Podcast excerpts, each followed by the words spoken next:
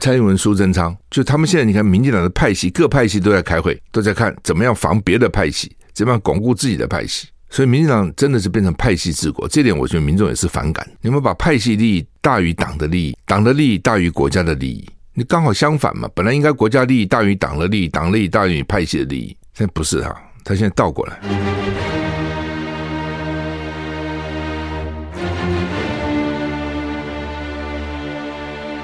赵少康时间，吃喝玩乐骂，和我一起快意人生。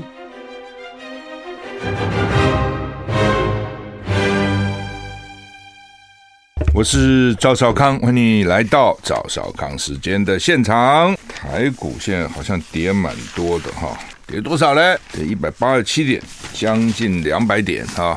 我刚从我们新闻部走过来，就听到我们新闻部的同仁说，台北跌，台股跌两百点，为什么呢？说一定国安基金放手了，你们让我们选不好，我们就让你股票跌，是不是国安基金放手？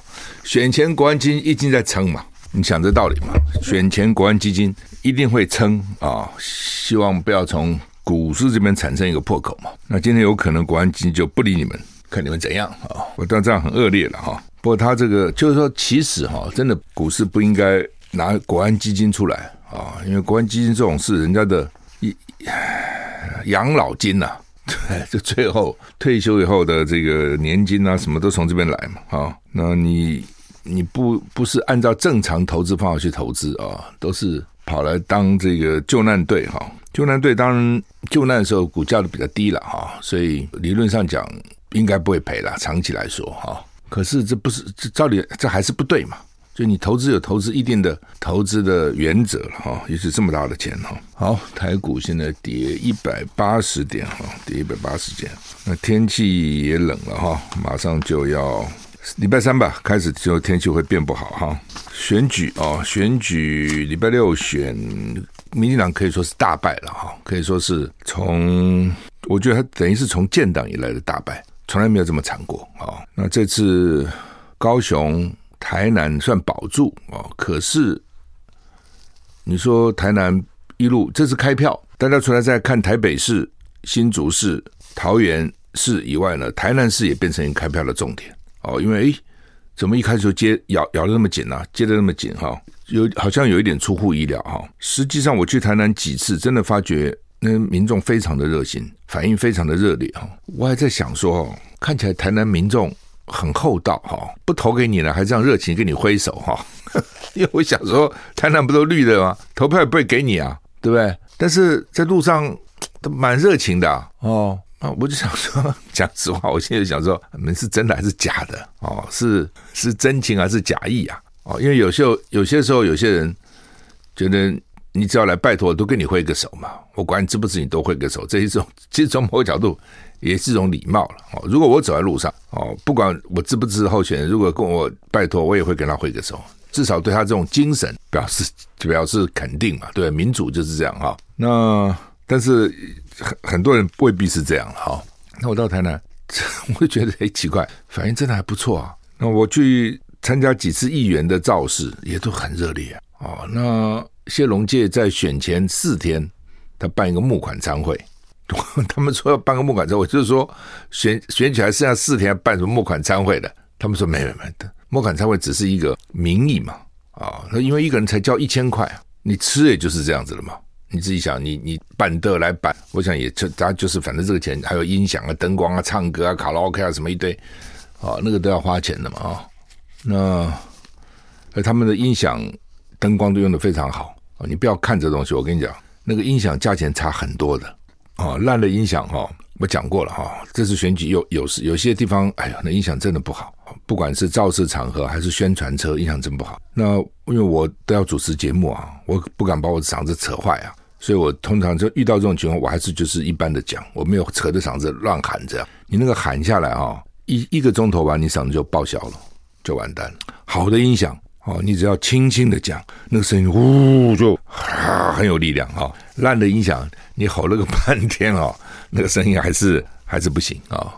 那谢龙介他只要办群众活动，他的音响跟灯光都用得非常的好哈。我告诉你，那个价钱差非常远。你不要说他现在，我几十年前选举烂的音响一场几千块，好的音响一场十几二十万，你知道吗？那个时候就一场音响就要你十几二十万，你可以想得出来吗？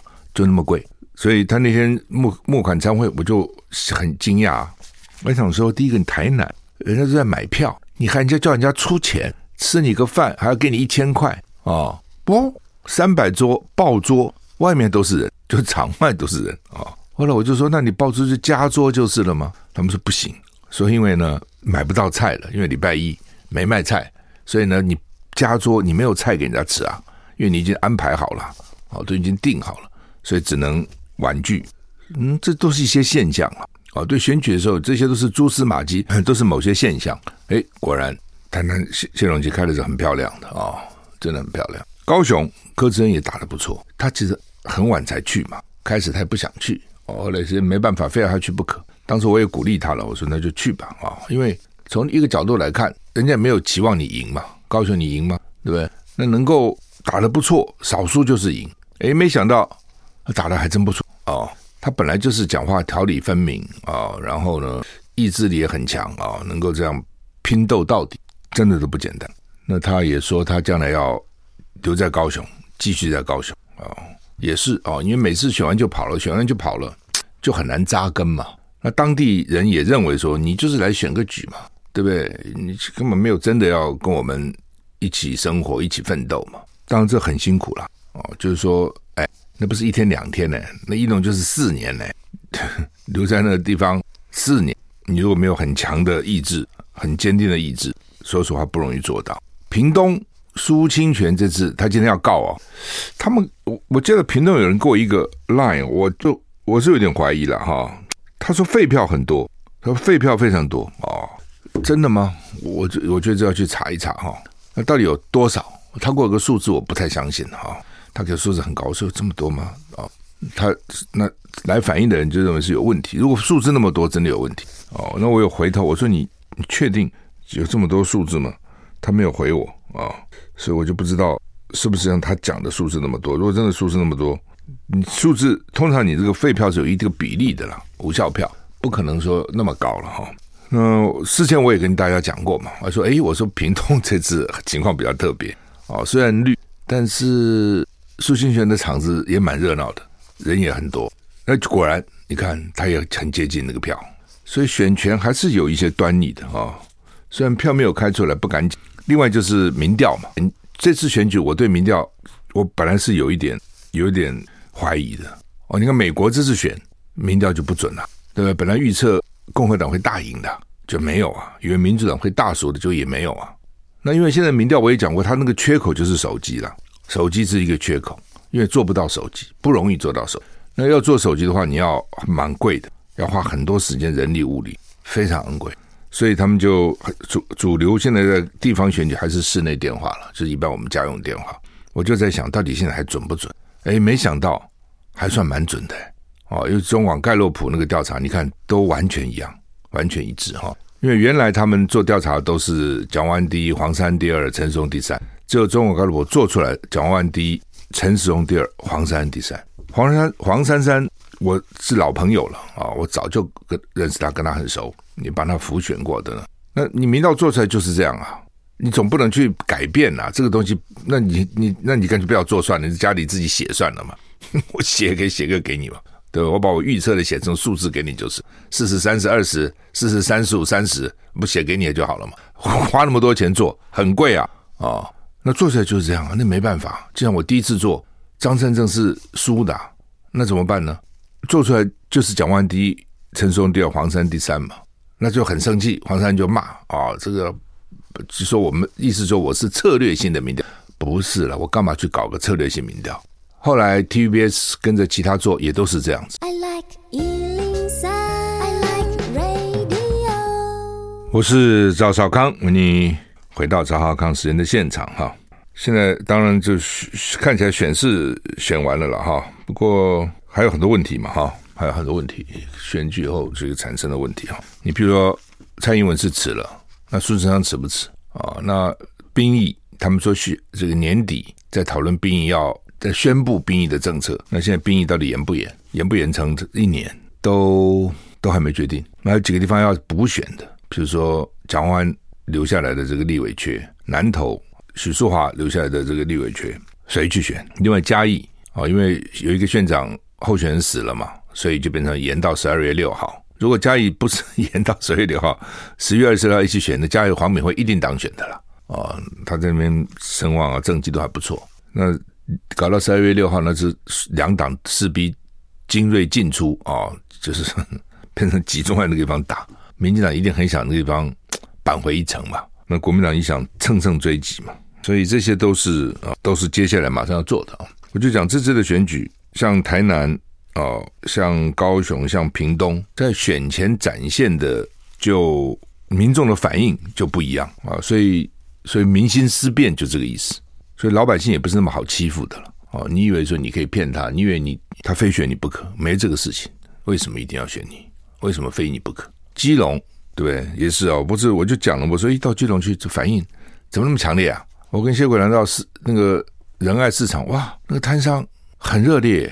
哦，非常热烈，然后买买菜的人也非常热烈，就说是不是真的哈？其实你可以看得出来了，应付你一下，跟真的支持你，他不是只是说支持你，他会会跟你讲说要换人，一定会太烂了，是吧？就是 那不那那不假不出来嘛？啊，甚至有人主动的，比如在那个对接下雨对接都看到你这这边出来，要对接就开始那边喊，所以你就知道这个人心思变啊。人民心望志是非常强烈的。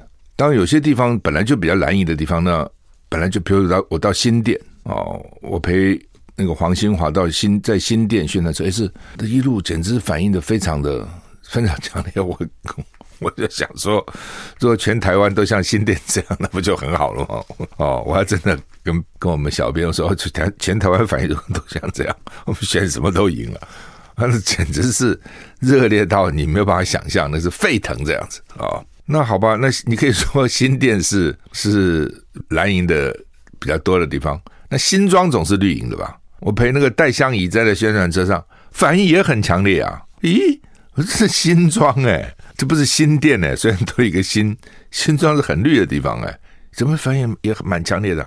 所以就基本上政政治搞政治人，政治人一定要很谦虚，没有什么一定怎样了哦，真的没有什么一定怎样哦。我那时候在新党，我就很深的体会哦，新党声势强的时候，哇，我们到那个宣传车在路上，大家对我们那真的都翘起大拇指来说赞。如果你到那种眷村改建的那种那种地方，不管他在几楼，窗子打开对你大叫，摇旗呐喊。后来等到新党，后来里面吵架，这个跟那个吵架，大家很失望。那时候呢，你在他们选举，我陪他们去，那反应就冷淡非常多，冷淡非常多哦。所以这同一个地方，我以前去过啊，现在去我就知道啊，那反应是完全不同的。就人家对你失望嘛，那对你失望的时候，就要怎么反应？呃，理论上讲，这次有些有些人就是那有些地方做的还可以啊，像基隆林右昌的民调其实不低啊。哦，郑文灿的民调其实也不低啊，桃园，那到底怎么回事呢？哦，那当然了，你现在是换人做了嘛，原来的人任满了嘛，这是第一个。第二个，你中央执政太烂嘛，你地方执政再怎么样是地方范围都比较小嘛，你不能不去看那个中央执政嘛，你中央执政搞这么烂，大家有感同身受嘛？因为就台湾哈，台湾很多东西都是中央在干，不是地方。台湾是中央集权，中央集权，因为我们这个制度从大陆过来的，大陆那么大，对不对？所以，他中央一定要有掌控，否则的话就都都完了。所以呢，我们的中央政府是很庞大的。台湾这么小个地方，你看多少个部会，三四十个，将近四十个，哪需要这么多部会呢？哪中央需要这么多公务员呢？所以很多事情都掌握在中央手里，地方根本没办法呢。国防外交不用说了，经济、财政、教育，对不对？这个防疫，什么都是中央哦。所以你中央做的烂，怎么怎么不会影响到地方呢？当然会嘛，一定会的。我们休息的话。我是赵少康，欢迎你回到赵少康私人的现场。台北股市现在跌一百七十一点哈，刚有听众来指正哈，说嘉义市长的补选不是十二月六号，我怎么会记个十二月六号？说十二月十八号，十二月十八号哈，十二月十八号才是嘉义市长的补选啊，呃，不是补选就是选举哦，选举立委的补选是一月明年的一月八号，两个立委，这蒋万安的缺跟许淑华南投的许淑华的缺。两个立委都是明年的一月八号。那今年的十二月十八啊，是嘉义市长的补选哈。好，那么刚上上节曾经提到民调了啊，所以这次看起来民调还算准，就至少我们做的民调还算准，我们委托盖洛普做的民调还算准啊。大概那个该当选这次序其实都一样，我们做的次序其实就是这样。所以虽然没有手机哦，虽然没做手机，但是大致还算准，还算准哈。因为你就算做了手机哈。很多时候，手机回答你的也都在家里回答的，或者在办，就在定位回答的。这样讲好了，就他在固定地方，他接到手机，他可能回答你。他会在开车啊，在吃饭啊，在运动啊，在外面走路啊，他大概就很难回答你。通常因为那个要专心嘛，哈，就不会回答你。所以这是为什么哈？这个手机做的成功率低，而且呢，你真的做到了，做到的跟你在家里差不多。唯一这次手机我觉得影响比较大的。是新竹市，新竹市呢，我看到盖洛普跟 T TVBS 的民调呢，做的时候都是高欢会赢啊，但是没有赢那么多，没有到最后看起来赢的那么多啊。那我就认为说，因为新竹市高科技啊，年轻人很多，所以他那个手机的比重就会比较高。所以你光打室内电话啊，虽然高欢还是赢，可是呢，没想到后来赢那么多，可能在新竹市的差异比较大，但是次序还是一样。就你谁当选第一名、第二名、第三名，次序还是一样啊、呃，其实台北市黄珊选的不错了，我讲了很多次啊、就是说，呃，以这种情况，你你没有政党哈、哦，没有政党强力的运作哈、哦，还是还是很辛苦了，因为他这个他不是只有市长在选嘛，还有议员呐、啊，对不对？你比如你国民党三十几个议员在选，那你民众党你就八个候选人，而且都是新人，还有里长呢。你不要小看里长，里长在基层动得很厉害啊！哦，里长选他就一次都都都去拉票了嘛，拉票的时候一次拉了嘛。啊，那你如果说不够，你的候选人不够，你整体的气势声势就不够，就是这样子。这个没办法，所以民进党提了八个市议员，当选了四个了。啊，当选了四个市议员，在议会可以组党团了。哦，不过这个，但是最多他就现在就四个嘛。那国民党你一下当选这个。将近三十个嘛，啊，我没有仔细去算了。那战斗蓝这次推荐的还不错了，啊，战斗蓝推荐的市议员，台北市二十二个全上，台北市推荐的二十二个市议员全上，全台湾推荐的也上了七十四个，所以大概也有将就是推荐的选上大概将近百分之差不多就百分之九十了，还算不错哈。那当然一方面我们也不是乱推荐的啊，你推荐人总是要要你觉得不错嘛。第二个，民众对于该提该选上该选什么样的议员的呢？他还是看这个议员本身的战斗力啊，哦，他这个意志力啊，他的能力啊，还有操守，其实都蛮重要的。那现在问题来了，就是说蔡英文是辞了，他不知道只是辞那个党主席，总统总统你可能叫他辞了啊，他选出来。那苏贞昌就不辞啊，而且说他们都讲好了，这中间有很多权力的运作了啊。因为本来认为说郑文灿为什么那么努力，就郑文灿也许可以取代苏贞昌做行政院长。那么苏贞昌那个时候就算是被侯友宜打败，也来做了行政院长。但是为什么蔡英文跟苏贞昌结合的这么紧？哎，苏贞昌这一行行这一个行政院长做了两年多嘞，从上次选书到这边，这个时候哦，他们说要快四年了，有那么久吗？哦，反正做很久了。为什么？就是因为所谓联合次要敌人，敌人打击主要敌人。蔡英文原来跟苏贞昌处的也不好啊。苏贞昌当行政院院长的时候，蔡英文是副院长。所以蔡英文曾经做过苏贞昌的属下，而且处得非常不好。你知道苏贞昌那个脾气，对不对？那个属下稍微有一点个性啊，这都很难相处。不要骂过来骂过去啊！你看那个样，所以那个时候处得不好。后来蔡英文是没办法，第一个看起来哈，民进党里面人也不多，就真的能当行行行政院长人也不多。你这个不能阿狗阿猫都来当行政院长，他总有一定的社会的资望，自己有一定的行政经验，有政治的能力。啊，等等，到立法院能够面对立委的这个质询的呢，他很多条件呢，也不是那么容易的哈。呃，要把行政院做好，也不是那么容易的。蔡英文拉了苏贞昌，那郑文灿呢，据说是跟赖清德靠得很近哦，因为他想赖清德将来如果当了总统，那我再当行政院长就好嘛。我现在已经剩下两年了，都已经到了尾声了，我也没那么那么爱，干嘛一定要？哦，所以呢，蔡英文拉的苏贞昌是阻挡。郑文灿跟赖清德这些人，你看民进党里面派系运作，你外面人其实很难看得懂哦，就是他其实还是在说是蔡英文还是在防赖清德。I like 103, I like radio。我是赵少康，欢迎回到赵少康时间的现场。昨天有记者访问了哈、就说你觉得选后该怎样？我说蔡英文辞了党主席，本来就该辞啊。民进党一向也有这个传统，选不好就辞嘛。那你自己浮选，你选不好，你还厚脸皮继续干吗？这是这也是一种责任的的的态度嘛啊、所以民进党一向以来，只要选不好，党主席一定辞。更何况这次选的这么大败，那还有不一样，就是很多时候啊那个党的提名是他们什么组成委员会啊，什么大家来提提名小组，这是不是啊？他们虽然也有什么选对会哈，那基本上就蔡英文一个人的意志啊。那选出来的人很多也就是英系的哦。那你蔡英文既然你一个人，你的意志是这样。而且辅选也是你在辅啊，到处跑啊，哦，一副把它当成你自己的，对你自己的声望的的的这个选择哦，什么投这些县市长就是投蔡英文，意思就是说你们其实不是投他，你们是投我，你已经把它变成一个信任投票了嘛。当你把这次的选举都变成一个信任投票，那选的这么烂，你不负责任啊。其实说起来，你总统都该辞，只是大家觉得说，哎呦，我们是总统是定级，那定级也可以辞啊，定期不能辞。好吧，好，那辞党主席，那苏苏贞昌就不不下，而且呢，他们说在蔡英文，你记得礼拜六晚上他面对记者有没有，也不接受提问哦，讲完就走哦，这叫什么记者会呢？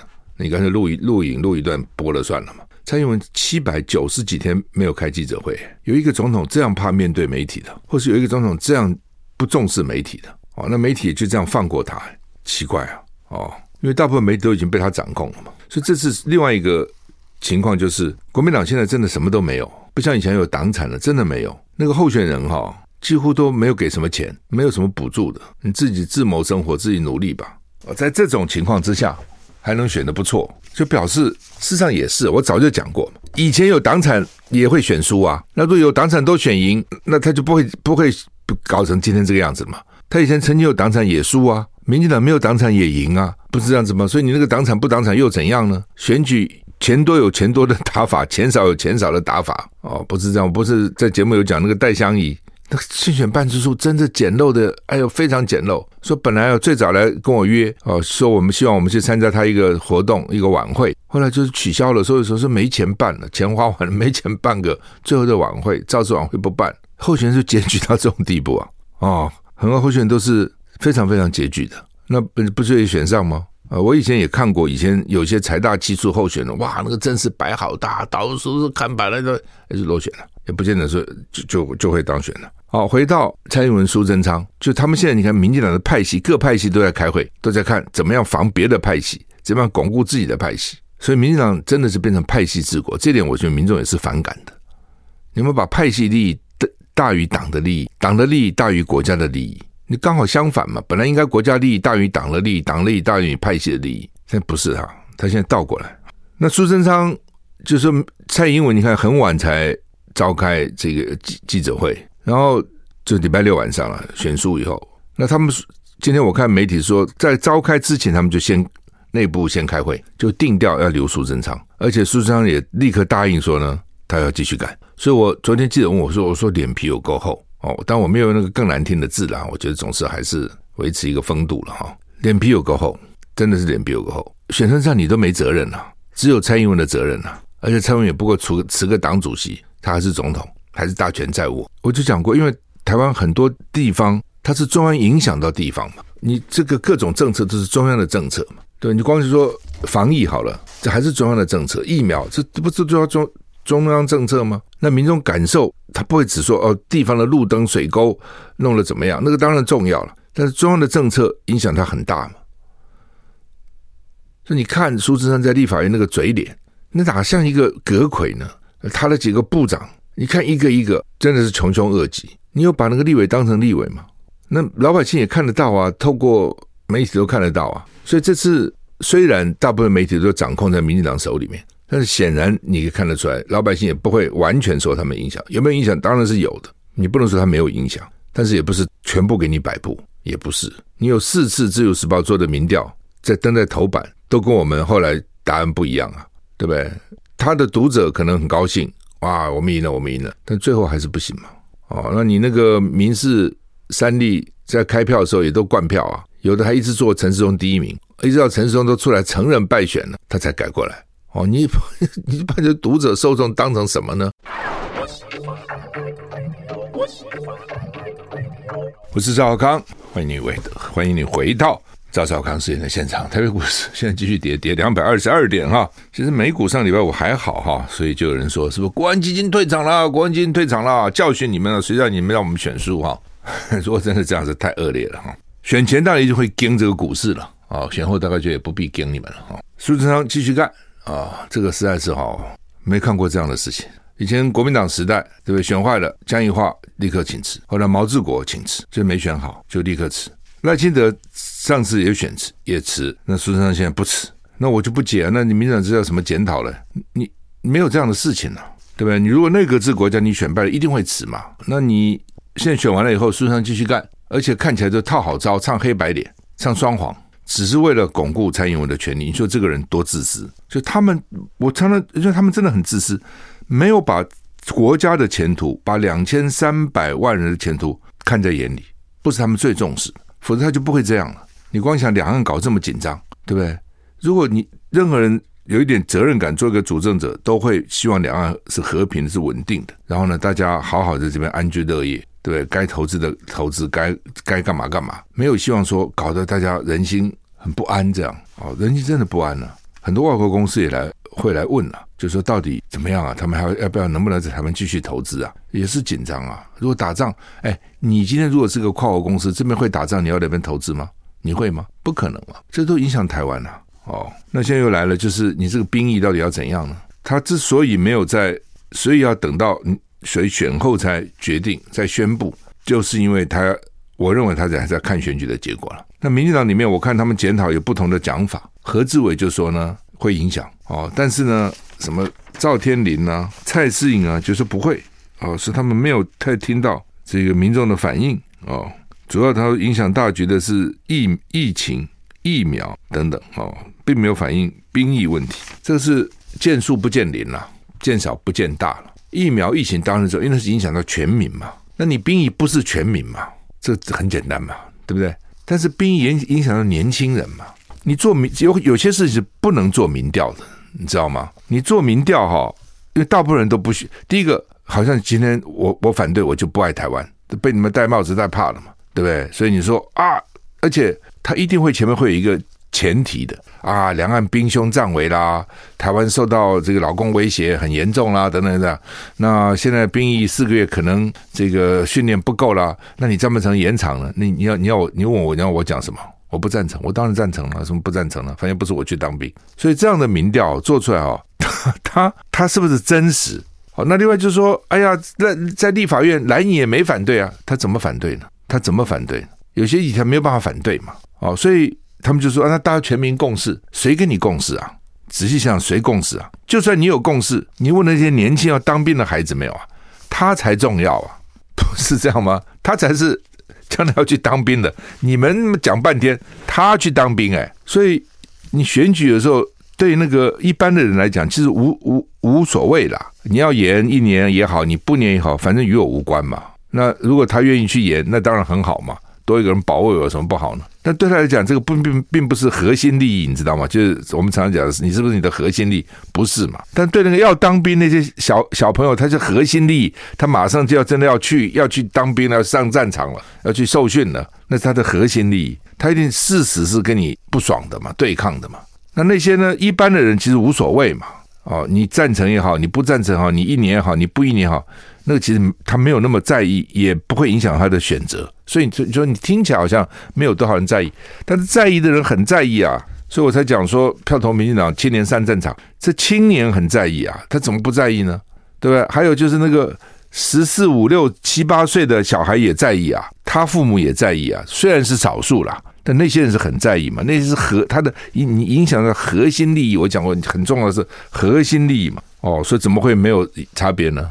哦，但是他现在问题来了，因为美国人逼他嘛，所以蔡英文就没办法嘛。美国人怎么逼呢？就是因为老美不想派兵嘛，你都不打死了，你都不为你自己国家死了，我干嘛为你死呢？所以呢，他要你自己去干嘛，他卖你武器嘛。所以蔡英文也知道嘛，他又他他知道会影响选举，所以他才说选后再说。那给老美是个理由嘛，就是哎呀，现在正好选举，我们还要规划一下啦，还有法律啊要走啊，所以明年再说嘛，你呃选完再说嘛。那你现在选完以后你又不干了，呃老美一定会给他压力嘛。哦，那当然老美的讲法也很有趣。选前的时候蔡英文怎么讲？你记得吗？他说如果这次选举哈，民进党输了哈，你要给国际给外国一个什么样的讯息？你记你记得吗？